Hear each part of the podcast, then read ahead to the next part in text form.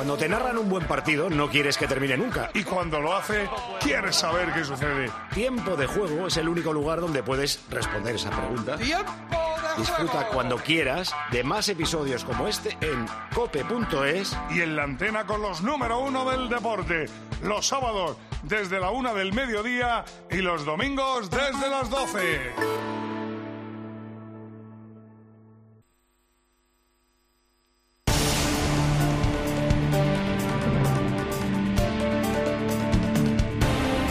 José Luis Corrochano. Tiempo de juego. Cope.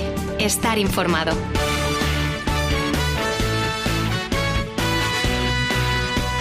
Hola, hola, ¿qué tal? ¿Cómo están? Buenas noches, bienvenidos a este último tramo del tiempo de juego. Lo acaban de escuchar Almería 2, Atlético de Madrid 2.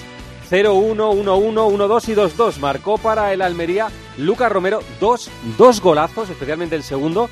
Marcó para el Atlético de Madrid Correa al minuto y pico y luego marcó De Paul. El Atlético de Madrid está a 10 puntos del Real Madrid. Eh, se queda a 3 el Atlético de Bilbao de robarle esa cuarta posición. Tiene más 24 goles el Atlético, más 22 el Atlético. Tiene un difícil partido mañana el Atlético de Bilbao en Sevilla contra el Betis, pero está muy igualada la lucha por esa posición. El Almería, ya saben, es colista, está a 11 puntos de la salvación. Ahora hablamos de este partido, comentamos lo que nos ha parecido y escuchamos protagonistas. Antes les cuento que en el día de hoy el Barça le ha ganado 4-0 al Getafe. Ha sido el partido más plácido del Barcelona en mucho tiempo y uno de los mejores de esta temporada del equipo de Xavi. Victoria muy cómoda, sin agobios. Se dejó en el banquillo Xavi a Pedri y a Lamin Yamal y puso a Joao Félix y a Rafinha, que ha sido el mejor del partido. Xavi, después del partido, insiste en que su de- decisión de anunciar su marcha ha sido acertadísima. Suma desde entonces 13 puntos de 15. En la clasificación hacía tiempo que no pasaba lo siguiente. El Barça pasa al Girona. Es segundo, un punto por delante de los de Michel. Ya saben que el Girona tiene que jugar el lunes contra el Rayo Vallecano. Y está a cinco puntos el Barcelona del Real Madrid. El Getafe no compareció en Montjuic. Mitad de tabla con 34 puntos el equipo de Bordalas. Mañana a las 9 el Real Madrid-Sevilla. Ancelotti confirma a Rudiger como titular. Vuelve Sergio Ramos al Bernabéu y el Sevilla esta tarde, justo después de la rueda de prensa de Ancelotti, ha informado que denuncia ante el comité de competición los vídeos del Real Madrid Televisión, de Real Madrid Televisión, criticando a los árbitros. Ahora hablamos de todas estas cosas. En Vitoria, Alavés 1, Mallorca 1. Marcó Benavides para el Alavés en el 76 y en el 88 empató Nastasis para el Mallorca. Alavés 29 puntos, Mallorca 24 a 7 del descenso. El entrenador del Deportivo Alavés, Luis García Plaza, fue expulsado por doble amarilla. El Mallorca el martes se juega estar en la final de Copa en las semis contra la Real. Mañana apunten a las 2 de la tarde, vaya final para evitar el descenso. Cádiz Celta de Vigo, a las 4 y cuarto el Betis Atleti Bilbao, a las 6 y media Las Palmas Osasuna y a las 9 es el Real Madrid Sevilla. Está aplazado, como saben, el Granada Valencia, ayer Real Sociedad 1 Villarreal 3 y el lunes el Girona Rayo Vallecano. Segunda división, ha perdido el líder, Racing de Santander 2 Leganés 1 y ha perdido el segundo, Eibar 2 Español 3. Ganaba 2-0 el Eibar y ha empatado el Español en el 96 y ha ganado en el 98. Además hoy Villarreal B 0, Zaragoza 0, ayer Valladolid 3, Oviedo 0. Mañana de los de arriba, estos partidos, el Dense Racing Ferrol y Burgos Sporting. La clasificación, el Leganés tiene 50 puntos, el Español es segundo, tiene 47, Eibar 46, Valladolid 45, Sporting 43, Racing Ferrol 43. Y de las cosas que han pasado por el mundo, en el Seis Naciones, Irlanda ha ganado a Gales 31-7 y Escocia ha ganado a Inglaterra 30-21. Todo esto y los snoots.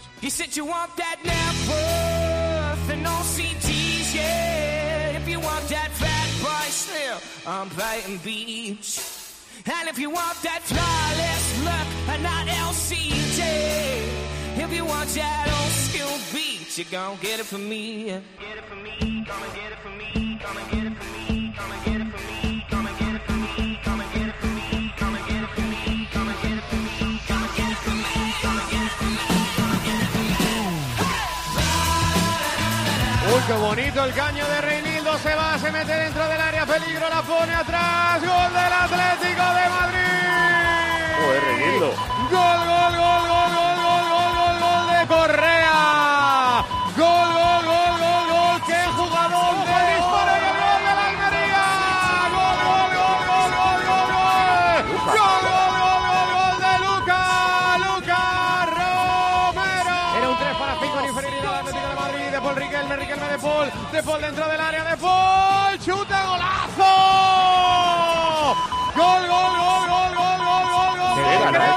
puntera, de Porque va la Almería, va Viera, abre a la derecha para Lucas Romero. Retrasa para Viera, le flotan. Romero, Romero. Chuta, qué golazo.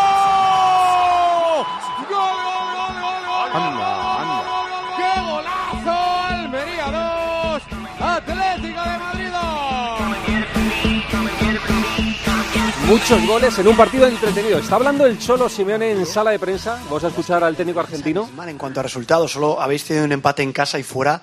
eh, el equipo 14, 15 puntos de 39 posibles. No es que no sé si hay una explicación más allá que pueda, que pueda resolver esto. Lo único que mm, eh, puedo, puedo explicar es que el entrenador los prepara mal los partidos de visitante. No tengo otra lectura, porque son muchos partidos, son muchos puntos perdidos y evidentemente eh, la responsabilidad siempre es mía. Aquí, José. Hola Diego, ¿qué tal? Muy buenas. En directo para Radio Marca has hablado de que eh, estás, de- de- has hablado de la contundencia atrás y la contundencia adelante. Has dicho que los goles acabarán llegando, que por ahí estás tranquilo. ¿Llegará la seguridad defensiva? ¿Te preocupa más que no llegue esa seguridad defensiva del equipo? Bueno, eso depende de nuestro trabajo y depende de la implicación que, que podamos tener de parte del equipo. Última pregunta, Miguel Martín Talavera. ¿Qué tal, Diego? Miguel Marín Talavera, Cadena Ser. Eh, hablabas ahora del, del- del mejorar la, la faceta defensiva, pero la gente cuando dice eso pues, pi- piensa en los tres de atrás. Sin embargo, Jonathan Viera mete un balón muy fácil en el segundo gol, Marc Pubil se va muy fácil y llega en la frontal del área. No sé si eso te preocupa, el sistema defensivo, sobre todo la falta de intensidad en ese centro del campo, ¿no? No, creo que mm, para obviamente mejorar defensivamente se empieza ganando duelos, que estamos buscando trabajarlo, buscar incentivarlo porque ellos lo tienen. Todo lo que obviamente le- les exijo, eh, sé que lo tienen, sé que lo tienen porque lo han demostrado. Y nada, de- de- depende seguramente de parte mía primero, eh, de insistir más en, en buscar lo que, lo que tienen y sacárselo. Y se lo voy a sacar, seguro que sí. Se flagela el Cholo Simeone diciendo que los malos datos fuera de casa son responsabilidad suya. Bueno, está Rubén Martín. Hola, Rubén. ¿Qué tal, Buenas Corro? noches. Muy buenas. Bueno, pues ha sido un partido que ha estado bastante emocionante, con buenos goles. Ha sido muy, muy disputado. En el tramo final del partido ha tenido una opción clarísima Morata para hacer el 3-2, el 2-3 y otra clarísima Melero para hacer el 3-2. Ha sido emocionante el final del partido. Sí, ha sido un partido muy entretenido. Para mí tiene un nombre propio que es el de Lucas Romero, chaval de 19 años, argentino, aunque nacido en México, que ha metido dos goles. El segundo es un golazo. Y luego el Atlético de Madrid es verdad que ha tenido más ocasiones que el Almería, pero no se puede decir que sea injusto el empate. Es verdad que ha tenido un palo de Riquelme. Es verdad que ha podido ganar el partido en el descuento con ese. Es, es que es un balón botando a Morata en el frontón del área, pequeña contra el portero solo y la ha mandado alta. Pero es verdad que ha podido perder con la ocasión de Melero también en el descuento que le ha parado Oblak. O sea que sí, ha sido entretenido y entiendo que el Cholo se flagele porque ha estado hablando de. Lleva tiempo apelando a la responsabilidad individual, ¿eh? Ha vuelto a hablar de, de ganar los duelos y eso es que un futbolista le gane a su par. Está hablando Garitano con los compañeros de la tele, a ver qué dice el entrenador de la Almería. Decías antes del partido que se estaba faltando, que estaba generando, que se estaba faltando gol, sobre todo aquí precisamente en casa. Y precisamente hablábamos, ¿no? Que nos extrañaba el máximo goleador, arribas en el banquillo, apostabas por Lucas Romero. Entiendo que un, entrenador se siente satisfecho cuando una apuesta sale y sale tan bien. Bueno, al final tenemos que elegir algunos jugadores. Nosotros somos los que sabemos mejor cómo está cada uno porque trabajamos con ellos toda la semana y bueno, eh, ha hecho bien Luca dos goles, me alegro por él. Eh, el equipo yo creo que también ha competido bien y bueno, pues nos llevamos eh, un punto ¿no? de un partido que era difícil contra un gran equipo y bueno, que lo hemos competido bien. Sigue sin ganar el Almería, que se lo pone muy difíciles a los grandes, pero no es capaz de ganarle en el tramo final del partido, cuando las cosas se ponen muy apretadas. Bueno, están con nosotros también eh, Guille Euskiano, que se queda para comentar algunas cosas más de la jornada. Hola, Guille, ¿qué tal? Buenas noches. ¿Qué tal, Corro? Muy buenas. Está Tomás Guas, hola Tomás, ¿qué tal? Buenas noches. Hola, guapo, buenas noches. Juan Gato, Miau, hola Gato. Buenas noches. Y está aquí Javi Gómez, hola Javi, ¿qué tal? Buenas noches. Hola, ¿qué tal? Y están en el estadio Antonio Ruiz y Jordi Folqué. Si tienen algún protagonista o alguna cosa que comentar, nos van contando de las ruedas de prensa y de lo que digan los protagonistas. Bueno, estábamos hablando de este partido. Guilla has comentado el encuentro. Eh, la verdad es que la Almería se lo pone, y le decía yo a Pedro que se lo ha puesto muy difícil a los grandes, pero le falta ese punto de, de- de llevarse los partidos, ¿no? Sí, eh, estaba varias veces en las últimas semanas cerca de ganar. Hoy es un partido que puede caer para cualquiera. A mí el empate me parece bastante justo, la verdad. Pero es que ha tenido contra el Madrid, contra el Girona, contra el Athletic, es decir, eh, cuatro de los cinco primeros de la tabla contra el Atlético de Madrid hoy, la posibilidad de ganar. Ha estado muy cerca de conseguirlo, con lo cual es ilógico que a estas alturas de año no haya ganado un partido. No me parece un equipo muerto, es verdad que tiene problemas defensivos, pero a cambio ha añadido en el mercado de invierno mucha pegada arriba, como este Lucas Romero, que teníamos noticias de él desde hacía años, pero creo que es su primer gran partido como profesional. Y bueno, eh, el Atlético de Madrid ha tenido los problemas de siempre fuera de casa. Es un equipo que tiene dos caras completamente distintas, pero con la irregularidad que muestra y con estos problemas es imposible que pelee por cotas mayores con los partidos que hace fuera de casa. Gato, ¿qué le recriminas hoy al Atlético? Si es que le recriminas algo. Sí, hombre, muchas cosas. Yo creo que, que es incomprensible esta irregularidad que muestra el equipo fuera de casa. Sobre todo, eso te voy a decir, dice fuera de casa- fuera de casa, ¿eh? Porque en casa es que, eh, no se En puede casa, decir es que nada, casa pero- es, es- es absolutamente diferente. O sea, es un equipo eh, fiable, que sabes que va, que, que- que sabes que te puede ganar los partidos y además con contundencia, pero sin embargo fuera de casa, y más allá de lo que dice Simeone, de que se cargan las culpas, que puede tener muchas culpas, yo no veo la actitud de los, de los futbolistas eh, la misma que en, que en el Metropolitano. Y está, está el Atlético de Madrid en una encrucijada de tal calibre y de tal magnitud que se juega el ser o no ser en Copa y en Champions en dos partidos claves. Y el, el primero es el de San Mamés. Y tienes que hacer muchísimas cosas mejor que has hecho hoy para convencer y para y para ganar ese partido va a ser durísimo. O sea, estamos viendo la peor versión de, Morata, eh, con tanto con, con todo el dolor de mi corazón, porque tanto le quiero y tanto le defiendo, pero no, está fallón y el equipo no, no te da esa, esa seguridad de que el partido lo va a sacar adelante. Y esa, esa duda que se cierne sobre el equipo pues es muy mala para, para lo que tiene delante. Para mí, Corro, eh, el papel del Atlético de Madrid fuera de casa es indigno. Es indigno de una temporada de un grande de España. Antes veíamos los datos, son eh, creo que 15 de 39 puntos posibles fuera de casa. De los últimos 8 ha ganado uno y el problema de todo es que ya eh, la liga está totalmente descarrilado. Va a tener que luchar por esa, por esa cuarta posición porque parece que el eh, Barça ha puesto la directa. Vamos a ver cómo responde el Girona, pero en teoría te lo vas a jugar con el Athletic Club de Bilbao y lo peor es que el partido más importante de la temporada hasta el momento, que va a ser el del próximo jueves, lo vas a jugar fuera de casa y tienes que remontar una eliminatoria y tienes que remontar una eliminatoria contra un equipo que te ha pintado ya la cara en San Mamés. Entonces se pone crudo para el Athletic. Tomás, ¿qué te parece? No, me parece que fuera de casa juega un partido al año que es el Bernabéu. Yo, yo- es, es algo, sí. Tú ves al Atleti en el Bernabéu... No, ha, te- ha tenido algunos buenos en Champions, ¿eh? Guas, ha tenido algunos Bueno, buenos en Champions. va- vamos, Champions pues una cosa que parece cuando aparece, pero est- esto es cada semana, querido. Entonces yo, el equipo metido, atento, eh, mejor o peor, pero puesto ahí, el otro día peleó hasta el minuto 93, hasta que cazó el gol ahí a última hora y demás, fuera de casa es irreconocible. Es una cosa que es, es- esa cosa azul hoy, que es una pesa el Atlético de Madrid o puede ser el Dinamo de la Poronga Fútbol Club. Eh, es, es muy extraño. Es muy extraño porque es que no le ves nada. O sea, es una cosa que tú ves el partido y dices, bueno, pues estos tíos qué son y qué pretenden. Mañana si el Atlético gana, le empata. Eh, No habrá quinta plaza española en la Champions. O sea que cuidadito. Cuidadito porque si el Girona pasa el, el- momento este de decir, bueno, pues oiga, ido el Bernabéu a San Mamés, joder, que aquí se puede perder. Si te aguanta un poco, oye, tiene que recibir al Barça en el Manzanares, como en ese partido. Problemas graves para este año que viene en la Champions, en este momento. Eh, acaba de terminar la rueda de prensa de Simeone, que la hemos escuchado, estaba allí presente Antonio Ruiz. Creo que no ha hablado nadie más, Antonio, solo va a hablar el Cholo Simeone, después de, de Paul que ha hablado al final del partido.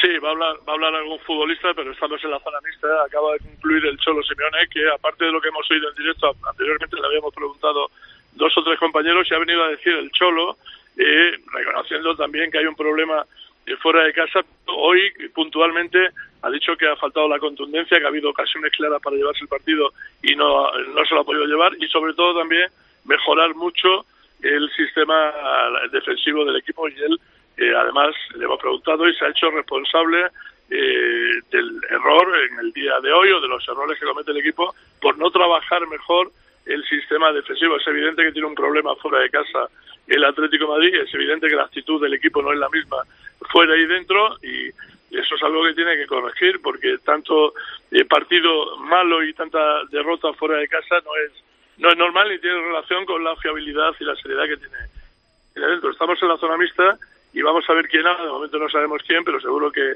aparece algún futbolista del Atlético. Muy bien, pues tenemos ese micrófono abierto para escuchar a algún jugador del Atlético de Madrid. La mirada está puesta, por supuesto, en el jueves, en la vuelta de la Copa del Rey de semifinales contra el Atlético de Bilbao. Así cree De Paul que va a estar el equipo en ese partido. Eh, no, bueno, el equipo yo creo que se levantó un montón de situaciones y, y de un montón de cosas. eh, ahora hay que saber gestionar eh, nada, ese enojo que, que seguramente tiene el equipo ahora porque nosotros queríamos ganar.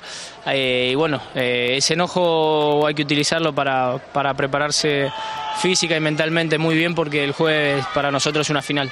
Rubén, Javi, ¿sabéis algo de, de Griezmann, de cómo está para ese partido? Que la mirada va a estar puesta en el delantero. Bueno, yo lo que sé es que está un poco siguiendo el plan de Morata, eh, intentando descansar lo que puede y intentando tratar de, con los medios, con los médicos, perdón, del equipo todo lo que puede. Yo, si me preguntas a día de hoy, te digo que va a forzar y que va a jugar ese partido. Ahora, hay que ver cómo responde el jugador de, de aquí al jueves. Rubén. Eh, lo que ha contado Antoñito al principio del partido, que es eso, que están todavía esperando. Yo creo que para el Atlético de Madrid es su opción más real de título, o sea, la, la más cercana, porque lo otro es la Champions y viendo en el nivel en el que está y que encaja goles prácticamente en todos los partidos importantes, es difícil pensar más, más allá a lo mejor de, de cuartos o incluso de octavos contra el Inter. Pero remontar un 1-0 en San Mamés es, es algo más posible. Entonces, yo creo que sí tiene que forzar en un partido Griezmann en ese. Sí, ¿no, ¿no os parece que es cierto que está más cerca el título de Copa que el de la Champions, pero parece más fácil la eliminatoria, siendo difícil, ¿eh? Sí. La eliminatoria del Inter que la del Atleti de Bilbao. Por ser en casa, ¿no? Sí. Ya. Sí, pero claro, es que luego te quedan cuartos, semis y final. Sí, sí, que está O más sea, lejos ese título, pero parece Claro. que por el factor campo, que es evidente que para el Atlético es, es determinante, parece más cercana a la del Inter de Milán. ¿no? Claro, la eliminatoria es más fácil, no más fácil, es eh, Más asequible, más asequible. asequible por jugar en casa y por ser el mismo resultado contra el Inter. Pero claro, eh, ganar al Athletic o remontar al Athletic es estar en una final contra Real Sociedad o Mallorca, que tampoco es un...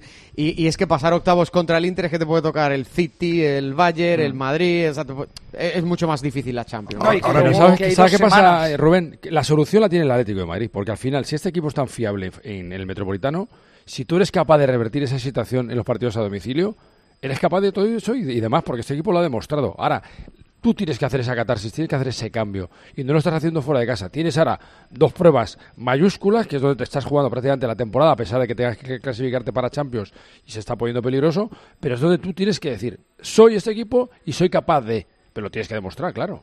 Ahora mismo yo- las dos eliminatorias están muy peleagudas para el Atlético de Madrid. Según está el Atlético de Madrid ahora, parece Sí. imposible que remonte ninguna de las dos.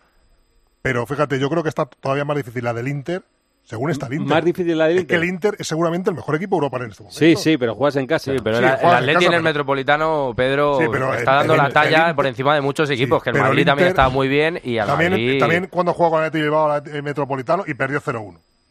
Pero No, Peter te- no- te- no hace falta y está- En un partido que mereció ganar y es que viene el 4-1. Inter, es que viene el Inter Sí, de sí, Milán. No, no, el Inter es un equipazo. El Inter ahora mismo está a la altura de los mejores de Europa. O sea, está en un nivel. impre- Bueno, Jesús campeón de Europa. Pero el Atlético de Madrid le ha ganado a un equipo que para mí está por encima del Inter, que es el Madrid. O sea, el Atlético puede ganar a un partido casi a cualquier Pero, ¿cu- rival. ¿Cuándo le ganó al Madrid?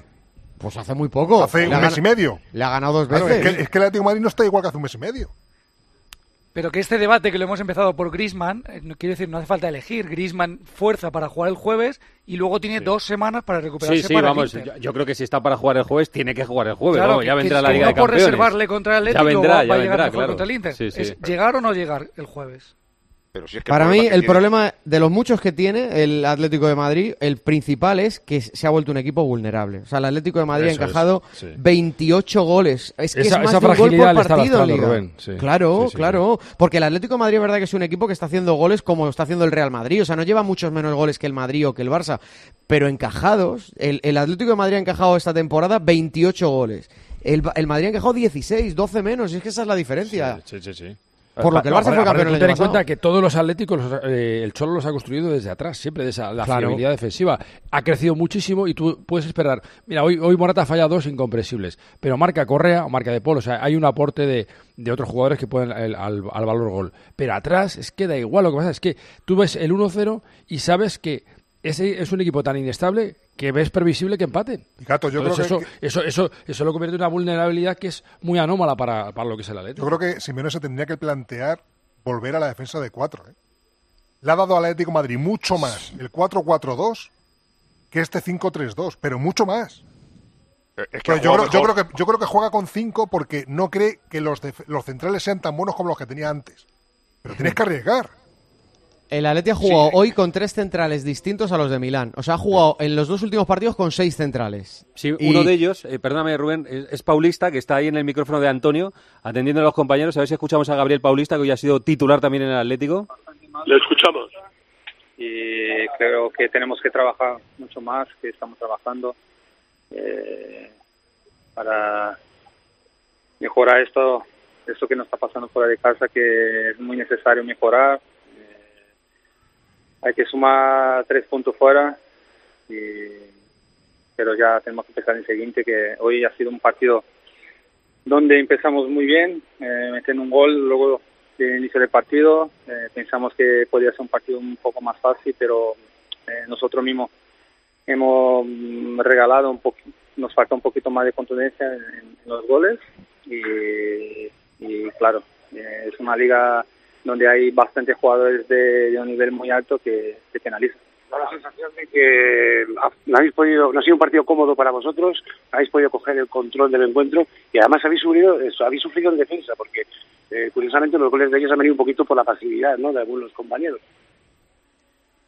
Bueno, eh, eh, claro que cuando se habla de defensivo eh, parece que solo los defensas los laterales, pero no es, es todo un conjunto. Eh, cuando el balón llega en defensa, porque a partir de arriba no nos va fuerte, sí que a veces eh, un defensa también comete errores, pero la verdad que ha sido en general. Y esto nos está, está pasando bastante partidos mm, eh, sobre todo fuera de casa. Esto que lo que ha dicho al inicio, tenemos que mejorar esto porque es una liga bastante competitiva y hay equipos que, que está que está muy bien arriba y, y tenemos que mejorar y no sufrir hasta el final de temporada. Gabriel, ¿el equipo ha estado igual de concentrado que el otro día en Milán o ha tenido unas lagunas de concentración, sobre todo cada vez que os poníais delante en el marcador? Bueno, yo creo que cuando metemos el gol, lo que ha dicho, parece un partido fácil, pero tenemos que seguir, tenemos que seguir presionando, intentar eh, el segundo gol, buscar el tercero, lo que sea. Y claro, sí que hubo un poco de pasividad en la hora de defender y el chico eh, fue muy feliz en dos tiros eh, muy buenos, eh, indefensables, pero es lo que hay. Eh, tenemos que mejorar esto y, y seguir, porque el próximo jueves ya tenemos un partido bastante complicado fuera de casa y esto que tenemos que mejorar ya, porque no podemos encajar, sí que tenemos que ganar el partido y, y llegar a una final. De este partido te quiero hablar, Gabriel. Es un partido importante, jugáis la temporada en la Copa del Rey. Eh, ¿En qué medida llega tocado el equipo y qué le dirías tú al aficionado para hacerle ver que va a ser muy diferente a lo que ha visto hoy? Ah, tocados eh, estamos, pero ya a partir de mañana ya pensamos en el próximo partido que tenemos que sacar las cosas buenas que, que hicimos hoy eh, en Milán. Y, claro, no podemos también olvidar los errores. Hay que mejorar en esto y el próximo partido es un partido distinto, un partido diferente, un equipo bastante organizado, un, un equipo bastante intenso, un equipo que, que también sabe jugar, sobre todo en su casa. Y, pero nosotros tenemos que salir a full, tenemos, tenemos que ser nosotros, el Atlético que, que ha sido siempre fuerte, agresivo, y eso tenemos que ya volver cuanto antes y claro, pensar en, en jugar una final que es, es- eso es lindo, de jugar una final y, y ganar. Está Paulista asumiendo como si llevara toda la temporada en el Atlético de Madrid. Le está haciendo preguntas sobre. O sea, lleva tres partidos en el Atlético y asume como, como suya toda la temporada de, de los errores que puede haber habido fuera de casa. Bueno, eh, eh, está en su papel, ¿no? Y, y tratando de, de explicar cosas que él ni conoce, ¿no? Ni que han pasado en el Atlético de A mí Madrid. me llama la atención, Corro. Viene un equipo parecido, porque al Valencia le pasa igual. Sí, pero bueno. Es decir, Valencia es mucho más Sí, en Mestalla pero que fuera. pa- parece que está asumiendo El- culpa el toda mismo discurso que hacía Sí, el, sí, está- el mismo discurso de Valencia lo. Pero- y no solo eso, el mismo discurso que escuchamos después del partido contra Las Palmas, el mismo discurso que escuchamos de otro jugador y del entrenador después del partido del Valencia y después de tantas y tantas eh, derrotas o empates fuera de casa. Aquí alguien tiene que tomar responsabilidades y parece que el Cholo eh, se echa él mismo la culpa, luego dice que son los jugadores los que no ganan los duelos. Eh, fuera de casa siempre Está, es igual. está Jordi Folqué con la estrella del partido, que es Lucas Romero. Hola, Jordi, ¿qué tal? ¿Cómo estás? Buenas noches. ¿Qué tal? Buenas noches, Corro. Pues hace 15 años un chaval argentino, bajito, zurdo, iba por la derecha, eh, empezó su idilio contra el Atlético Madrid, marcaba cu- cuatro goles en eh, una victoria y varios empates. Es el Pablo Piatti, que después se fue al Valencia, y hoy Lucas Romero casi casi se ha reencarnado en él. Eh, Lucas, ¿qué tal? Buenas noches. Vaya dos golazos, sobre todo el segundo, ¿no? Hola, buenas noches. Sí, sí, eh, la verdad que muy contento por, por todo. eh, la verdad que el equipo hizo un gran esfuerzo y, y bueno, eh, contento por, por todo eso. Eh, Corro, te escucha ya Lucas Romero. Hola, Luca, ¿qué tal? ¿Cómo estás? Todo bien, todo bien. Enhorabuena, felicidades por el partidazo que te has marcado. Eh, ¿Cómo te sientes? Porque es cierto que no ganáis, pero no sé si este es un partido redondo para ti, de los más redondos que, que- que has vivido. Sí, sí, sí. La verdad que, bueno, eh, hacer dos goles, eh, la verdad que estoy muy contento. Pero bueno, también el equipo eh, pienso que, que jugamos muy bien. Eh, la verdad que es un, rival difícil contra el que nos enfrentamos, pero, pero bueno, contento por, ese punto y bueno, hay que, hay que seguir. ¿Qué sensaciones hay en el vestuario? Porque os acercáis a la victoria, lleváis muchas veces acercándoos, pero no termináis de rematar y los partidos pasan. ¿Qué sensación hay en el vestuario? Bueno, eh, nosotros trabajamos día a día, eh, seguimos pensando que, que ahí todavía hay posibilidades y nada, o sea, jugamos bien, eh, todo eso, pero bueno, hay que, hay, también hay a veces que hay que tener un poquito más de suerte para, Sí, para señor. que llegue la victoria. Un poco más de suerte. Lucas, has hecho dos golazos. Es difícil quedarse con uno. El primero es más habitual desde fuera del área. Yo creo que te ha gustado más el segundo. El segundo es con el exterior a la escuadra, al primer palo. ¿Cómo se te ha ocurrido eso ahí dentro del área? Sí, bueno, bueno, la verdad que la tenía ahí en banda y, y bueno, eh, lo que te digo siempre, jugar con, con Johnny es muy fácil, sabía que si se Viera. daba me, me podía jugar, eh, me la podía devolver y quedarme solo contra el portero y bueno, eh, en esas acciones hay que pensar rápido y creo que vi el espacio ahí, entonces eh, salió bien. Pero le has dado de exterior como Modric. Que yo no sé si ves cosas de Modric o de jugadores parecidos. Y sí, o sea, me gustan todo- todos esos jugadores de, de mi estilo. Y bueno, sí, la verdad que la derecha lo utilizo poco y bueno, gracias a Dios se, se dio. Que Messi, Maradona, Isco, Modric, esos son tus referentes, ¿no? Sí, sí, obvio, obvio. No está mal, ¿no? Oye, mira, hablando Sí. de referentes, los dos últimos jugadores que le habían marcado al Atlético de Madrid con 19 años, dos goles en un partido de liga, fueron Raúl y Messi. Sí. Y ahora Lucas Romero. A Sí. ver si, a ver si te pones a su altura, ¿eh? Sí, sí, bueno. Venga, que, pensar tienes 19 años y tienes- ahí. Vamos. Sí, sí. Eh, oye, Luca, ¿qué- cu- ¿cuál es tu situación contractual? ¿Estás cedido por, por el Milan? Sí, sí, he cedido eh, seis meses hasta que, que acabe la temporada, pero eh, estoy, estoy, la verdad que estoy muy, muy contento aquí, es un gran club Sí. y estoy pensando en, en- en estar acá y, y ojalá poder salvarnos, que, que Sí, pero, incluso en segunda, Luca. Bueno, eso no, Eso es más no se sabe, ¿no? o sea, no es una opción de, de compra, eh, es una opción y, y basta, pero, pero bueno, eh, es lo que te digo, yo estoy pensando aquí en, en hacerlo bien y, y tener el, el objetivo en mente. ¿Qué pasa? Que en el Milan no te dan ni bola, ¿no? bueno, más o menos, yo la verdad que vine aquí para, para tener para tener minutos como, como, como hoy y, y nada, jugar que, que para mí es lo más, lo más importante que, que disfruto dentro del campo. Muy bien, Lucas. Has hecho dos golazos. Lástima para ti, para Almería, que no han dado la victoria, pero es una carta de presentación extraordinaria. Te conocimos en el Mallorca como muy joven, muy joven, y hemos visto la evolución que has tenido y estás, estás en un momento fantástico. Un abrazo, gracias, ¿eh? Muchas gracias, nos vemos. Hasta luego. Lucas Romero, que es uno de los grandes protagonistas. Este es un, os lo digo a todos, ¿eh? Vaya pedazo de futbolista este, ¿eh? Tiene, Tiene cosas, cosas. muy Sí, buenas, sí, ¿eh? sí, sí. Eh, eh, eh, Guille, tú que ves el fútbol Sí. italiano, no le daban bola. Estuvo en la Lazio, ¿no? Claro, Y- es que se y luego fue de estos ¿no? jugadores que salen muy pronto, que, que apuntan buenas maneras, pero que en Italia, sobre todo a los jóvenes, les cuesta mucho dar oportunidades. Yo aplaudo que haya vuelto a España. Ojalá después de la cesión se pueda quedar en el Almería o en otro equipo de la liga, porque creo que, que puede tener más futuro aquí. A mí me ha parecido, no solo por los dos goles, que son impresionantes, sino por todo lo que ha participado. Es que lo más mm, difícil en un joven es tener regularidad en un partido, no tener apariciones esporádicas. Y él ha sido el mejor porque la pedía siempre, encaraba, me ha gustado mucho. En Italia les- le, le gusta más ver jugar a un jugador de 40 años antes que uno de 18. Sí, hombre, pero, pero cuando le ficha a Lazio, eh, ve el Sí, gusto claro, sí, futbolístico sí. que Lo tiene. que pasa que no, no solamente ponerlo, sino aguantarlo. Sí, sí, que es muy Eh, difícil. que en es Italia muy no los difícil, aguanta. muy Pero difícil. fíjate la, la fe que le tendrá Garitano, que para mí ha sentado hoy para poner a Lucas. Romero al mejor de la Almería, que es ¿Verdad? Arribas, Sí, ¿eh? sí. esta temporada. Muy Pero bien, tienen que jugar, hombre, tienen que jugar. Y, y- y después lo, lo del Atleti, para acabar con lo del Atleti, hay Sí. una cosa que si lo defiendo, dejan de defender. Es que seguido no juega bien. Es, es que decís, tú ves en casa, y dices, bueno, pues muy bien, hay partidos, ha habido partidos incluso brillantes, pero no tiene una regularidad. Entonces es un problema de jugar. Es que no defiende bien, no ataca bien. no. Oiga, mire usted, el juego le está fallando. Entonces pensar que eso que estáis diciendo, que esto te vas a reencontrar con eso en San Mamés y en y con el Inter, oye, después de ver al español hoy en, en Eibar, pues ya ves que el fútbol, por si a alguien se le olvida, es una cosa de locos y es un porro total. Pero eh, es que tú estás bien.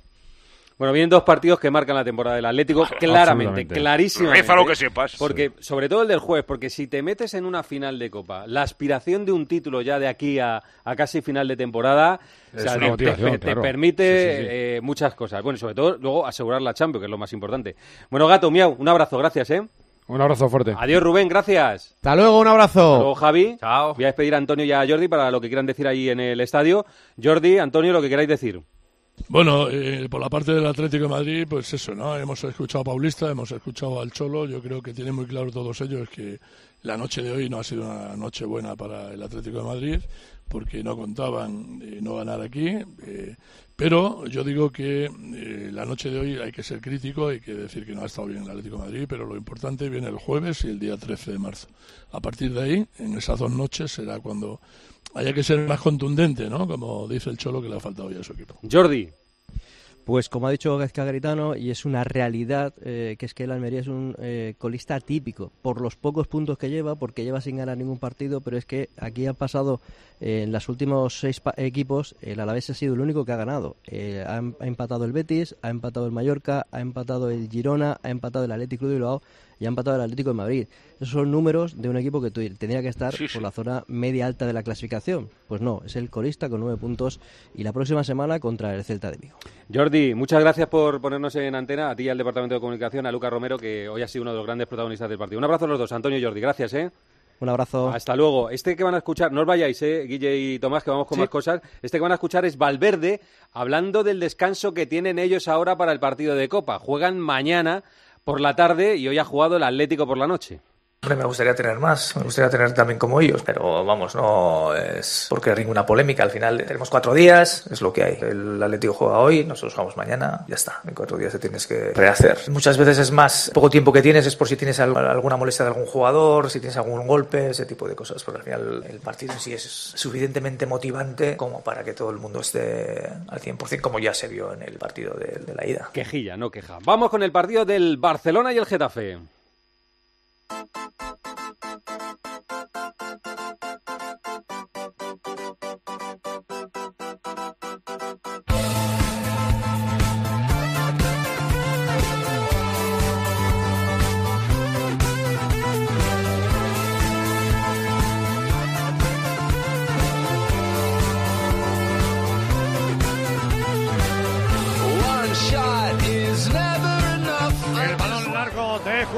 Rafinha, Rafinha, Rafinha, Rafinha, Rafinha, Rafinha, Rafinha, Rafinha, gol. Rafinha, gol. Rafinha, gol. Rafinha, gol. Rafinha, gol. Muy buena, defensa adelantada, claro. Rafinha, gol. Muy mal defendido por gol. El balón va a llegar para el tiro, gol de Félix, gol. Christensen, para Félix, gol. De Jong. Por velocidad del portero. Se la da para Frenkie de Jong. Que maño y llegó el balón de nuevo para Víctor Roque. David Soria, Fermín López, gol. Gol. Fermín. Se lo merece también Fermín. Sí. Barça 4. Fermín López. Getafe 0. Los goles que ha narrado Manolo Oliveros. Hola Oliveros, ¿qué tal? Buenas noches. Muy buenas, ¿qué tal, Corro? Hacía tiempo que no ha tenido el Barcelona un partido tan plácido, ¿eh? Pues eh, sí, y se ha visto desde el principio, casi como decía Casquero en la transmisión del partido, desde la alineación, ¿no? Cuando veías al Getafe con una línea tan adelantada y además Gené de lateral izquierdo y además sin saber romper el fuera de juego y además teniendo a Rafinha enfrente, pues se veía que esos balones largos al final llegaría por ser muy valiente, quizá demasiado valiente. El equipo de Bordalas llegaría a esa velocidad de, de Rafinha sobre todo y esos balones largos que han puesto al, al brasileño. Está Tomás y Guille abiertos, pero saludo también a Emilio Pérez de Rozas. Hola Emilio. Hola, ¿qué tal a todos? Hola, Corro. Miguel Rico, ¿qué tal Miguel? Buenas noches, familia. Y Dani Senabre. Hola Dani, ¿qué tal? Buenas noches. Hola, muy buenas a todos. Bueno, loas para el Barça, que por fin ha hecho un partido redondo, ¿no? Después de mucho tiempo y hoy le ha salido todo al Barcelona, ¿verdad? Bueno, Redondo ha sido el marcador eh, y en el partido, eh, por supuesto, ha sido muy superior al Getafe. Diríamos que es el partido más completo que ha hecho el Barcelona, pero tampoco podríamos llamarle un partido redondo si queremos. Bueno, a la vista, Miguel, a la vista de algunas cosas esta temporada, Sí, por por- encima de la por- media. Por eso, por eso, eh, por eso decía que está muy por encima de la media. La prueba es que no sé cuántos siglos llevaba sin ganar por cuatro de, de diferencia y el partido, un poco lo que ha comentado Manolo, ha tardado diez minutos o un poco más en entenderlo el Barcelona y yo creo que ha sido Ter Stegen el que les ha hecho ver a sus compañeros pasadores que todo el peligro del partido estaba por detrás de la línea defensiva del Atleti que dejaba, ay, perdón, del Getafe que dejaba muchísimos metros y ahí han encontrado ese camino con Rafinha y luego han continuado buscándolo y de hecho eh, siempre ha sido el espacio por, a la espalda de, del Getafe lo que ha facilitado las ocasiones para que el Barça ganara 4-0 y si hubiera ganado 6-0, 6-1 tampoco habría pasado nada. Mm. Emilio, ¿qué te ha gustado del Barça hoy? Bueno, todo, todo, todo, desde luego. Me, ha gustado todo, entre otras razones porque eh, este partido, en cuanto al planteamiento del rival, lo habíamos visto varias veces y el Barcelona había sido capaz de, de idear, ¿eh? digamos, esta, esta manera, que por otro lado, futbolísticamente es bastante sencilla, ¿no? O sea, es decir, eh, que, que, que los extremos corran y que los centrocampistas, en lugar de ser carteros que trasladen la pelota de un lado a otro o de un compañero a otro, pues las metan en profundidad y, rompan esa defensa, ¿no? Yo creo que eh, el partido de hoy es eh, absolutamente contrario a todo lo que había hecho hasta ahora el Barcelona, en el sentido de que, eh, como ha contado Manolo y ahora ha refrendado Miguel con el tema de Ter Stegen ya los 10 minutos, estaba muy claro que el Barcelona había preparado el partido, sabía cómo romper esa manera de presionar de, de Getafe y les ha salido absolutamente redondo todo. Además, incluso con, con los cambios que ha propuesto eh, Xavi, que bueno, cuando, cuando no hemos visto a Yamal hemos pensado, caray, no juega el mejor, ¿no? Pero claro, el chavalito también tiene que descansar. Y después Kubersic ha estado espectacular. Esto Inmenso. empieza, esto empieza a ser ya algo eh, grande, algo inmenso. Y en ese sentido, pues eso, cuando ves a, a Fon, cuando ves a Kubersic, cuando ves a Yamal, cuando ves a Fermín, cuando todo funciona, sobre todo empiezas a pensar que a lo mejor si la propuesta de inicio de, de ciclo hubiera sido una propuesta más joven, más tranquilizadora, más con pausa y tal, pues a lo mejor eh, Xavi no se iría y podríamos estirar eh, el tiempo de Xavi, pero bueno, como vendieron ganar, ganar, ganar y ganar y la Champions y todo, pues es un poco más, más complicado. Me ha gustado todo, todo el Barcelona. Eh, me ha parecido, la verdad, pero a lo mejor seguiremos hablando de ello, me ha parecido que el subidón de intentaremos ganar la liga me ha parecido excesivo porque eh, el Barça está redondeando un buen periodo, pero es Getafe, Celta, Granada, a la vez Osasuna, Villarreal, ¿no? Y ahora hay que ir a, a San Mamés, San Metropolitano, Bernabéu, Montilivi, o sea que, pero está bien, está, muy bien. Ese ha sido un partido eh, completísimo, la verdad. Y para nosotros, por ejemplo, hace muchísimo tiempo que no podíamos eh, hacer un, un comentario, una crítica, una tertulia tan, Positiva, tan sí. plácida. Sí, pues, eh, con- ha ganado ese 13, fútbol, 13 de 15, que son Osasuna, la vez Celta, Getafe y el empate con el Granada. Eh, Dani no, no ha puesto, como estaba diciendo Emilio hoy, ni a Pedri ni a Yamal, y ha puesto a, a Rafinha. Y Rafinha ha jugado el mejor, ha sido el mejor del partido. Y a Joao Félix y le ha salido bien, todo le ha salido bien. Y es una Sí. semana muy tranquila para el Barça, que hacía mucho tiempo que no tenía una semana deportiva tranquila.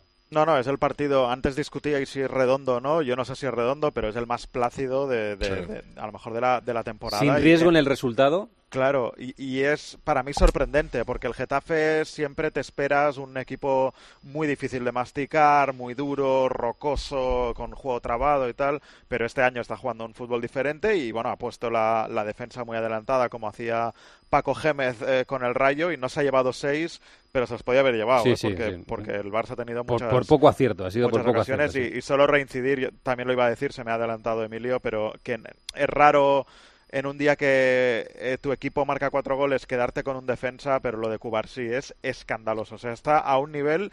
eh, eh, está no hay ningún central del Barça a un nivel por encima de él. Sí, sobre todo que tiene 17 años, ¿no? Que, que- 17, que sí, acaba sí, de cumplir 17 No, años. que- sí, claro, es- es que son mucha gente joven y ese es el tesoro del Barça al que creo que se refería Emilio y al cual no se puede eh, exigir más de lo que está dando y exigir no exigir más de lo que está dando es pedirle títulos a un equipo en el que las estrellas son chavales de 16 o 17 años, como puede ser también Ford, que ha salido en la segunda parte. Un poco mayor es Fermín, o un poco mayor eh, es Pedri, pero eh, la gente joven es la que tiene que solventar no solo el crecimiento del club, sino que probablemente pueda ser la salvación del club. Y eso eh, probablemente también provoque que alguno de ellos haya que venderlo por una cantidad estratosférica, pero necesaria. Sobre todo Y Alco Basile ha colocado por delante de, de todos los defensas. ¿eh? O sea, es decir, eh, es el que mandaba en el eje de la defensa, la izquierda Araujo, la derecha Conde, en eh, facetas eh, defensivas, pero también ofensivas. Y salida de balón- salida de balón impecable. En Sí, Nápoles no impecable. se atrevió, ¿eh? por eso yo lo hubiera pedido, yo lo pedí en Nápoles, pero bueno, entiendo que Mm, es apostara por la por la Balones. experiencia de Íñigo, eh, que al final tuvo el error defensivo, pero también estuvo bien en el gol. Bueno, eh, lo vamos a dar por bueno, pero yo creo que como nivel es que ni Araujo, que, que probablemente sea mejor, o tú puedes pensar que tiene mejor carrera, claro, que, que Cubarsí, pero es que an- al nivel de estado de forma ahora mismo, ni Araujo está mejor que Además me gusta que salga con manga corta. Ahora Sí, mismo sí, en ya te Barcelona digo, hay ya te 6 digo, grados, decía, sí, sí. hacía muchísimo frío. En el Tibidabo incluso ha nevado un poquito y, y el chaval ha salido con manga corta y me parece que eso da carácter. Es una térmico, Tomás, ¿eh? Es una térmico. decir- Sí, sí, pare- pa- Dale, dale. Dime, dime. Tomás. No, no, No, no, que digo que el chico, que el chico parece alemán, joder, tiene una, un, un- aire así puesto.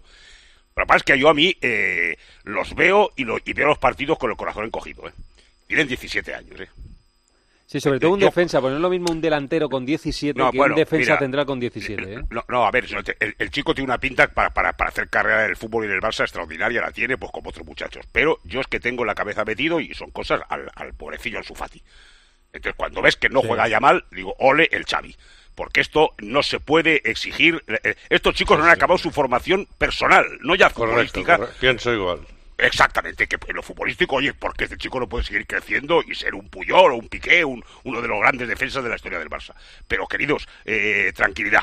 Tranquilidad, porque... Ya, lo que pasa, Tomás- eh, eh, Emilio, eh, es así. y- bueno, no, y- es verdad, es verdad, Tomás. Lo que pasa es que, lo que, pasa es que yo creo que Xavi, eh, este año en concreto, se ha encontrado en la obligación de utilizarlos para espabilar a los abuelos, ¿me entiendes? Bueno, puede Porque ser. mira, mira cómo, mira cómo ha salido Rafinha hoy, sabiendo que si no Yamal le quitará el sitio definitivamente y Yamal jugará en San Mamés eh, el domingo Seguro. que viene, vale, lo, lo tengo clarísimo, Seguro. ¿me entiendes? O sea, en ese y en ese sentido, pues bueno, pues pues pues eh, lo que decía Dani, pues Íñigo, Araujo, eh, eh, ahora porque a Christensen se lo han pasado delante, pero si no, eh, todo el mundo es, mira, aquí eh, el que tengo es el Gubersi este, o sea que lo- o lo de Araujo con el Bayern de Múnich, ¿qué quiere? 65 millones del Bayern de Múnich, pues que los traiga porque tenemos a este tío y nos quedamos con él. Mm. Guille, ibas Es a la decir- mejor noticia con, de con diferencia del Barcelona, que semana a semana va consolidando a jóvenes, un día Lamin Yamal, otro día Fermín, otro día Gaby, Pedri, Araujo, o sea, está construyendo un equipo de futuro en, en momentos de dificultad. Yo iba a decir que del partido en sí, eh, sin quitarle ningún mérito al, al Barcelona, pero creo que hay que hablar del mal planteamiento del regalo que ha hecho el Se ha Getafe, equivocado hoy, se ha equivocado. poniendo la defensa tan adelantada, Gené en la izquierda, o sea, ha sido mucha concesión y que no se entienda como de mérito del Barcelona, porque luego hay que saber aprovechar el mal planteamiento No, o el porque arriesgado además- planteamiento del rival. No, por- y creo que el porque Barça lo ha hecho muy... Espera, Emilio, déjame acabar. Lo ha hecho muy bien el Barcelona, eh, por ejemplo, en el gol que da Christensen, no es habitual que un mediocentro Sí, salga sí. como ha salido él para luego ponérsela a Joao. Rafinha se ha hinchado más por dentro que por fuera a buscar la espalda de los centrales. O sea, el Barcelona ha interpretado muy bien las facilidades que se ha encontrado. Sí, Casquero No, que pero conoce... lo que quería decir- lo que pero, quería pero decir es que- que... Casquero que conoce muy bien al Getafe, eh, lo ha visto clarísimo al principio, ha dicho... Con la el- alineación ya, Sí, ¿eh? sí, el Getafe se ha desnaturalizado hoy y lo va a pagar. Y lo ha pagado porque Gené ha sufrido muchísimo en la banda izquierda Se con le ha preguntado Rafinha. en la rueda de prensa a Bordalás si se arrepentía ¿no? de ese planteamiento y no ha llegado a aceptarlo. Sí. Sí. que ha dicho que ha habido errores, que se han corregido, que hemos cambiado de posición y tal, Sí, pero él no ha aceptado que, que- que ha sido un poco culpable de esas Pero, pero, de- Manolo, como te felicito, porque has eh, he escuchado un Barça de otros tiempos, Manolo Oliveros enloquecido, ¡ay, gol, gol, gol, gol! Una cosa que habíamos perdido. Pero escúchame, el fútbol también es esto.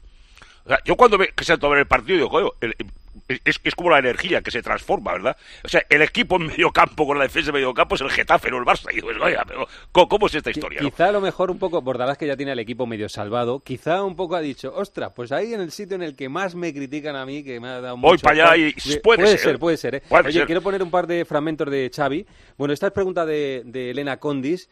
Eh, lo ha venido repitiendo, mi decisión ha sido acertadísima, eh, lo noto en las victorias. Bueno, le ha vuelto a preguntar si eh, se arrepiente un poco de la decisión que había tomado. No, todo lo contrario. Pienso que la decisión es acertadísima, porque creo que el equipo ha hecho un paso adelante. Lo necesitábamos. Creo que los jugadores han demostrado el nivel que tienen hoy y en los últimos partidos, sobre todo en Nápoles, que era nivel, nivel Champions y hoy también el nivel era muy exigente, físico y estamos bien. Pero no, no, estoy convencidísimo de la decisión y pienso que es la, la más acertada. No para mí, yo pienso para, para el club. Y otro compañero le ha dicho, eh, usted como Es una milonga como esto, futbolista, esto es un una segundo, milonga. Un segundo, voy a poner el siguiente corte. Eh, Usted como futbolista, 13 puntos de distancia con el Madrid, los remontó, se cree capaz ahora que te- está a 5, con posibilidad, o sea, está eh, a 5 puntos con capacidad de 8, si mañana le gana el Real Madrid al Sevilla. Usted se ve, pues sí, y me alegro que me hagan esta pregunta, dice Xavi. No, no, lo que estoy es alucinando, que es la primera suposición positiva después de dos años y medio aquí. La primera. Estoy alucinando. y yo pienso que también es por la decisión esta de, de que me voy a final de temporada. La primera suposición positiva que me habéis hecho en dos años y medio. Gracias, eh. No, no, Aquí- sí. aquí claro a mí me yo parece- creo, yo creo hasta, hasta el final. No, no vamos a tirar la toalla en ningún momento y ojalá, ojalá vayamos recortando distancias y, y sobre todo no fallar nosotros. Creo que le voy a dar paso a Emilio. Adelante, no, pero Emilio. antes, dos cosas. Una, es mentira, Emilio, esto que ha dicho Xavi es mentira y segundo, está obsesionado. O sea, está obsesionado. No, no, pero es que hay, hay una cosa, hay una cosa que no solo es, no solo es mentira, no solo es un, O sea, una, no es la una- primera un- suposición positiva que hacemos en No, es una historia, eh, no solo es una historia ficticia que él se ha creado. Lo que, lo que, lo que a mí me parece esperpéntico, esperpéntico, ¿vale? Es que Xavi con este razonamiento crea que es un elogio para él. Cuando resulta que si tú te pones a pensar que realmente la reacción del equipo, insisto, con la lista de, de, de equipos que he dicho, ¿eh? antes de visitar lo que tienen que visitar y jugar con equipos de verdad, eh, si realmente la reacción del equipo es esa, entonces es que es esperpéntico. Yo creo que él lo cree, ¿eh? Firmemente. ¿eh? Bueno, vale, pues que lo crea no quiere decir Sí, que no, sea que sea verdad vale, sea pero- Si tu mayor mérito, ¿Me si tu entiendes? mayor mérito como entrenador es, de- es decir Claro, que te vas, eh, claro. Es que, problema, o sea, claro. tú, es que es acojonante. O sea, esto va a cambiar porque yo digo que me voy. Pues es que es increíble, vamos. Oye, y hay Pero- gente pero que bueno, puede pero- interpretar que, que Xavi lo que le diga a los jugadores es ¿queréis que me vaya? Pues me voy. Quedaros tranquilo, venga, jugar tranquilos. Pero tú te crees que estaba la cosa a ese nivel de pensar que los jugadores estaban en contra de él, o sea, que, que prácticamente le hacían la cama, pero- no le creían en no, él. Yo, no, no, yo no, es que pero- creo que, yo para mí que es más sencillo. O sea, yo creo que el Madrid al completo es, es muy superior al Barça, muy superior. No sé, en este tramo final, oye, el último que cae es José Lu. Eh, El, el- el Madrid está, a- a- si gana esta liga y, y la Champions o una de las dos, va a ser una cosa eh, más que meritoria, porque son siete bajas continuamente, continuamente. Pero después, un Barça organizadito en la Liga Española tiene que ser su campeón, rey. Con todo el cariño al Girona, que ha estado fantástico 25 jornadas. Vamos a ver, eh, ojalá se, se, se re- recupere de este mal paso. Pero eh, el, el Barça tiene momentos impresentables. En la Liga Española. No hablemos de Europa, que ha jugado contra el que ha jugado. Y veremos qué pasa también. Porque como yo, hasta que no acaben estas cosas, no me lo creo. Pero es que a mí yo pienso como Emilio, que aquí hay mucha milonga. Oiga, mire usted que el Madrid es mejor y te va a ganar eh, a- a- con plantillas eh, eh, eh, equilibradas, sin- con lesiones las normales y demás, el Madrid es el campeón de liga. Ahora, usted no puede estar ahí metido en una situación de 12, 13 puntos. Mira, mira, antes, antes de este, antes de este no- partido. no es razonable, querido. Antes, antes de este partido, Corro, eh, Bordalás ayer contaba una anécdota que es que él hizo un curso de, de entrenador con Marcial Pina, el grandioso Marcial Pina, Hombre, y tanto. que, que era muy amigo de Cruyff. Y una vez Marcial Pina le hizo el favor a Bordalás de llevarlo a ver a Cruyff cuando jugaba un partido en Elche con el Barça. Y, Bordalás se pasó tres horas y media hablando con Cruyff. Y cuando acabó eh, de, la, de la conversación con Marcial Pina delante, eh, Cruyff le dijo, bueno, es que me ha dicho Marcial que usted quiere ser entrenador. Dice, bueno, sí, tengo el título y tal. Dice, hágame, una, hágame, un, hágame un favor, hágame caso, consiga buenos futbolistas. Claro. Sin buenos jugadores, olvídate, O olvídate. sea, amigo, Hombre, o- olvídate. hombre. O sea, esto es, una, esto es un deporte de futbolista. de futbolista, tú luego puedes, puedes poner la defensa Claro, adelantada, jugar con todo Claro. lo que tú quieras. Pero si tú tienes los futbolistas que tienen el City, el Inter, el Madrid, el Barça, por Es- eso... es más fácil. por- claro, por eso, Déjame escuchar amigos, a, a eh, Mi- cuando a decimos... Miguel y a no, Guille eh, sobre esto. Miguel, ¿qué- qué- este, qué es un, este es un resultado lógico entre el Barça y el Getafe, 4-0. Miguel, ¿qué, qué piensas de las palabras de, de Xavi?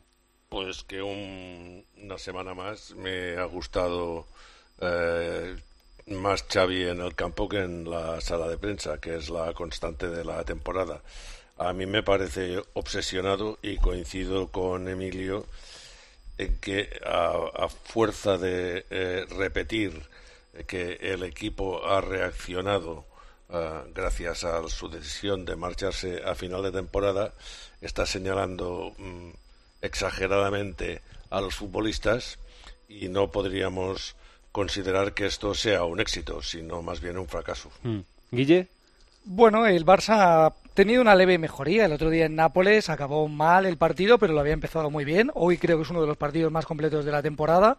Yo no sé si es por el anuncio de Xavi o, o no, o simplemente porque tiene mejores jugadores que el Getafe. Pelear por la liga me parece muy complicado. El esfuerzo para el Barça tiene que ser pasar la eliminatoria de Champions. Yo lo dije el otro día, porque para la siguiente queda un mes y medio. Y a saber cómo está el Barça, a saber quién le toca en cuartos de final, asegurar la plaza de Champions. Si el Madrid mañana pierde con el Sevilla y luego pincha en otro partido, pues se reabre una puerta que parecía cerrada, pero no creo que esté para objetivos muy a largo plazo, sino para mejorar las sensaciones, que aunque sea ligeramente lo ha hecho, ver si se puede meter en la liga y sobre todo pasar la eliminatoria con el Nápoles. Claro, pero es que, pero es que si, si, si acaba esto, como tiene pinta de acabar de 0 de 4, ¿cuál es la reacción del equipo? sí, sí, tienes el riesgo de que, por ejemplo, te elimine el O Nápoles sea, y que le digas claro, ¿qué esto ha lo pasado, dices, ¿no? repito, esto lo dices después de Getafe, Celta, Granada, Alavés, Osasuna y Villarreal. Sí, sí, sí. Sí, sí, bueno. No, perdóname, si, habiendo, habiendo hecho cinco el Villarreal en casa Claro. Y habiendo empatado el Granada 3. Claro, Y- pero y es lo que te al digo, que, Granada, lo, que sí. claro, que no ha habido, que, que, que esa es la historia. Que es decir, escúchame, no, no me cuente milongas, lo que ha pasado hasta ahora, ¿cómo acabará? Pues no lo sabes, porque Claro. afortunadamente es fútbol, pero claro, milonguitas, mire maestro, a las justas. No, yo creo que como Guille que jugó, jugó para ganar en Nápoles, jugó para ganar en Nápoles y, y, Sí. y hoy ha jugado un buen Ya, partido. pero el Nápoles no es nadie. No, sí, lo estamos de acuerdo, que, que es, que es un equipo por el que tienes que pasar para es llegar que, es que la sacar pecho de pasar esta eliminatoria Jugó es muy esperpéntico también. Pero acabó Bueno, la, que- primera, la primera y la segunda parte encerrado en su Sí, área. sí, el, Hay- el final, hay- sobre todo el final hay- de la segunda parte. Hay sí. que, hay que pasarla, yo, y no lo digo eh, por eh, llevar la contraria a nadie ni por mi carácter pesimista de siempre. Mm. Pero eh, ha traído un buen resultado, pero hay que pasar Hay que la pasarla, eliminatoria. sí, sí. Porque claro. El, Nap- el Nápoles lo que no deja de ser es un equipo italiano que sabe enrocarse y que en un momento determinado te puede pillar una contra y meterte en un lío eh, Sí, sí, y con de tres semanas, que más, con tres va- semanas va- más de rodaje, Miguel. Pero a día de Ah, hoy, sí. Miguel, a día de hoy tú dices, el, eh, ¿quién te parece presuntamente eh, inalcanzable? ¿El City? Yo creo que al Inter, al Inter no le elimina y el Madrid. El, Dices, el City, tres, el City, el City es, yo creo que es inalcanzable para todos, en principio. Esto que se Va- habla va- de, va- de la suerte, va- imagínate que en cuartos de final pasa si te toca el PSV, que es una- un, un rival asequible, bueno, pues- o el pues- Borussia pues- Dortmund, que Bueno, son es que rivales es la Champions. claro, En claro. el fondo también, claro, Corro, también eso es la digo Champions que, eso, ¿eh? que, que, que- tú, tú imagínate que pasa eso, te, teniendo, vas a pasar al Nápoles, Sí, que hay que pasarlo, y te toca esa eliminatoria que la vas a competir. no solo, ¿eh? que a veces han tenido los campeones de, la Copa de Europa. Claro, pues Claro, no solo, le puede tocar el Oporto, que puede pasar. Sí, que, es- el- que lo puede competir, puede eliminar claro. al Bayern de Múnich. O Sí, sea, sí, que tiene que hay un ramillete ahí de equipos con los que puedes competir, no sé si ganar, pero puedes Tal competir, cual. sí. Tal bueno, eh, el corte de la mal, sí, de, de perdón, de la mal, de Yamal que quiero poner de de Rafinha, que le ha preguntado la compañera por si le había esto que estabais hablando antes de si le ha apretado la Min Yamal para que él se vea con, con más opciones de, de jugar en algunos partidos No, y nos de- motivamos entre los y de motivarse. Esto ha dicho Rafinha sobre Yamal. Para mí es un privilegio porque Lamin va a ser un jugador de, de alto nivel, un jugador de, de los mejores seguramente que va a ser. Y bueno, poder competir con Lamin es, es un honor para mí y bueno, y creo que esto no, nos hace mejorar, tanto a mí como a él, tener esta competencia, eh, viendo a Lamin eh, haciendo buenos partidos, marcando, asistiendo, esto me hace, me hace querer evoluir más como, como jugador. Esta competencia a un equipo como el Barça hay que tener siempre y me alegro mucho de competir con Lamin. Bueno, ¿qué vas a decir, no? Es Pues no, evidente. no, pero- Evidentemente. pero- pero tiene toda la razón. Sí. Para mí está es verdad, no, no- no dice ninguna cosa mal dicha. Y No, tienen no. características distintas. Hoy Rafinha estaba porque es más veloz. El otro le das la pelota y se va del uno contra uno y tal. Pero hoy buscaba Xavi eso, precisamente. Sí, está muy bien. Entender el Rafinha, partido ¿eh? así a la velocidad Ah, bueno, de el- para mí el mejor del partido. A lo Bueno, mejor, Cur- a lo mejor Cuba- bueno, Cubarsí, eh, Rafinha, pero Rafinha ha sido muy influyente en el, en el- Sí, en el hombre. ataque, eh, ha sido bastante influyente. Sí, sí, sí, sí. Bueno, pero es lo que tiene, eh, esto, esto es lo que te marca eh, los partidos. Cuando te los pensamos y, y te cuesta trabajo elegir quién ha sido el mejor, porque ha habido futbolistas que a lo mejor se han visto menos. Por ejemplo, Lewandowski mm, no ha estado, estado bien, cara ¿no? al gol. No, no ha estado bien cara al gol, pero Ah, sin embargo ha sido capaz de crear sí, sí. todos los espacios claro. por los que se han, han entrado hombre, los demás. A lo mejor para el Ah, entrenador ah, ha sido clave lo que ha hecho Lewandowski, eh, lo, Sí, que, sí. lo que ha hecho Lewandowski. Pero escúchame, es que ha jugado un partido que, que- que puede jugar hasta los 80 años, como el partido de hoy. Claro.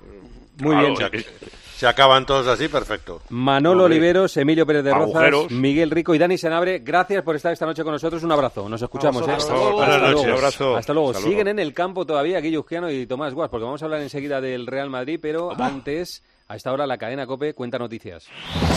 Última hora en Cope. Estar informado.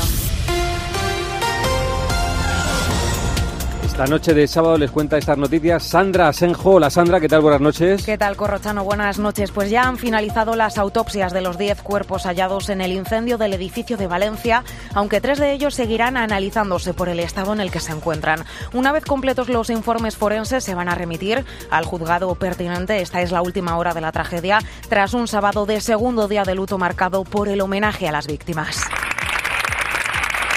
Así finalizaba el minuto de silencio en la plaza del Ayuntamiento de Valencia, donde se han congregado decenas de vecinos afectados. Aunque las autoridades tienen la certeza de que no hay más cuerpos en el edificio, han asegurado que van a seguir inspeccionando cada habitación. Labores que se han retomado esta mañana también como prevención de que pueda reavivarse el fuego por el viento.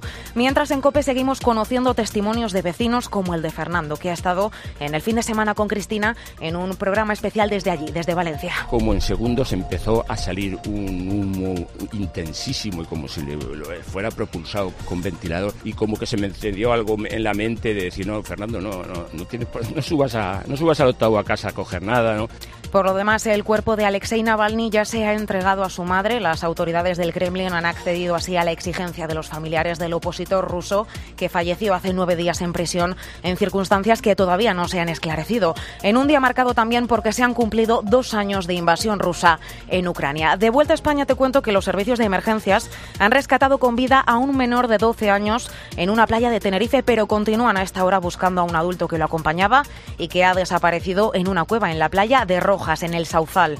Ambos han caído al mar por el fuerte oleaje. Y un último apunte, precaución en las carreteras varias aún cortadas a esta hora por la nieve y el hielo. Es el caso, por ejemplo, de la AP7 en dirección Gerona, que deja 10 kilómetros de retenciones y varios tramos también en Zamora o Burgos, además de otros tantos en distintos puntos de Castilla y León, donde son obligatorias ahora mismo las cadenas. Gracias Sandra. A vosotros. Ha informado la cadena COPE. Cope. Estar informado. En un momento, Sergio Ramos vuelve al Bernabéu. Escuchas Tiempo de Juego en Cope, el número uno del deporte, con José Luis Corrochano.